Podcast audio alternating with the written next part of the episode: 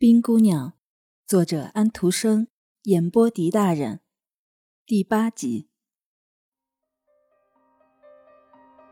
第二天，他在高山上向回家的路上走的时候，他背的东西真不少。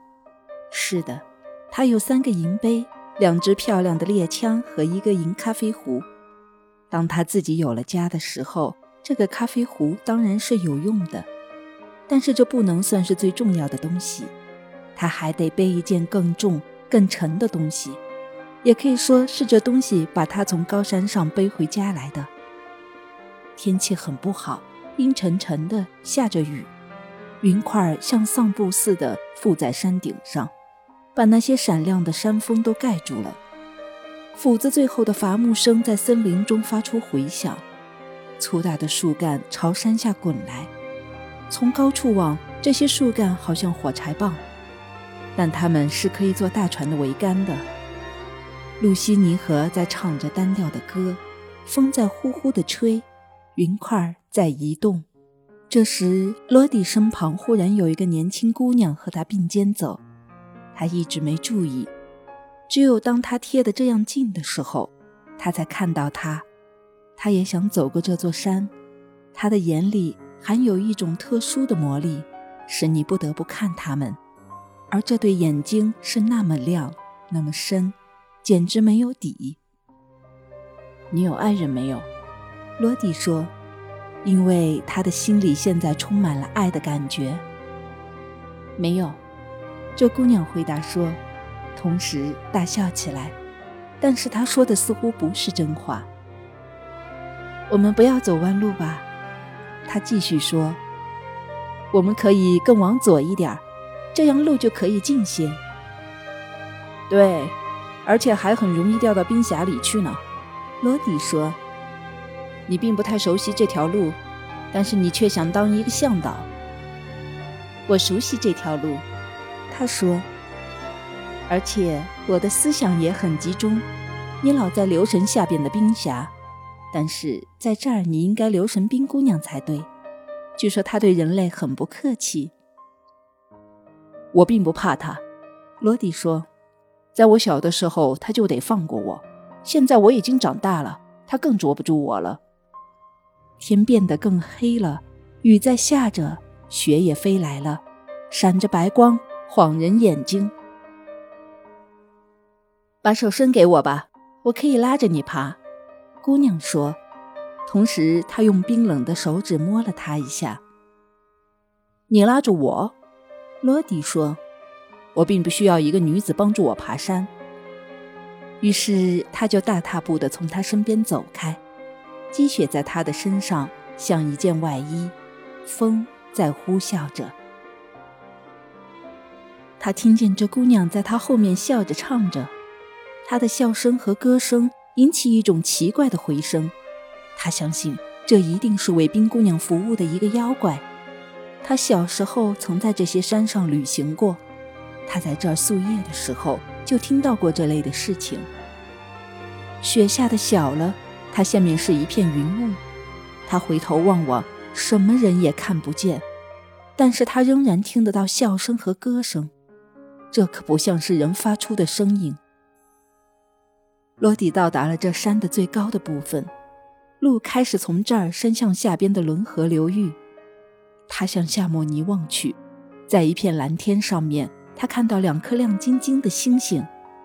于是他想起了巴贝德，想起了他自己和自己的幸运。这些思想使他感到温暖。你带了这么多好东西回来，他的年老的神母说。他的奇怪的鹰眼睛射出光芒，他以一种奇怪的痉挛动作前后摇摆着。他那满是皱纹的瘦颈，而且他摇得比平时还要快。罗迪，你正在走运，我亲爱的孩子，我得吻你一下。罗迪让他吻了一下，但是从他的脸上可以看出，他不过是勉强接受这种家庭的小小温情。你长得多么漂亮啊，罗迪！这老太婆说。不要叫我胡思乱想吧，罗迪回答说，大笑了一声，他喜欢听这类的话。我再说一次，他说：“你在走运。”对，我想你是对的，罗迪说，同时想起了巴贝德。他从来没有像现在这样渴望到那深溪里去一趟。他们现在一定已经到家了，他对自己说：“照他们应该到家的日子算来，已经过了两天。我得到贝克斯去一趟。”罗迪于是到贝克斯去，磨坊里的人都回来了，大家都欢迎他。住在英特尔拉根的人也向他致意。巴贝德没有讲很多话，他现在变得很沉默，但是他的眼睛在讲话。对罗迪来说，这已经很够了。磨坊主素来话多，而且喜欢以他自己的想法和风趣的话使别人发笑。但是这次，他似乎只愿意听罗迪讲自己打猎的故事。羚羊猎人在高山上有不可避免的危险和困难，他们怎样得在石崖上的不牢的雪岩上爬？他们怎样得走过横跨深渊的雪桥？罗迪一谈起猎人的生活，羚羊的狡猾和他惊人的跳跃，狂暴的福恩和来势汹汹的雪崩，他的脸上就显得格外好看，他的眼睛就射出光芒。他注意到，他每讲一个新故事，磨坊主就对他的兴趣增加一分。使这老头特别感兴趣的是这年轻猎人所讲的一个关于秃鹰和巨鹰的故事。离这儿不远。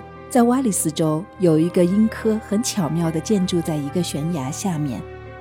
科里有一只小鹰，要捉住它可不是一件容易的事情。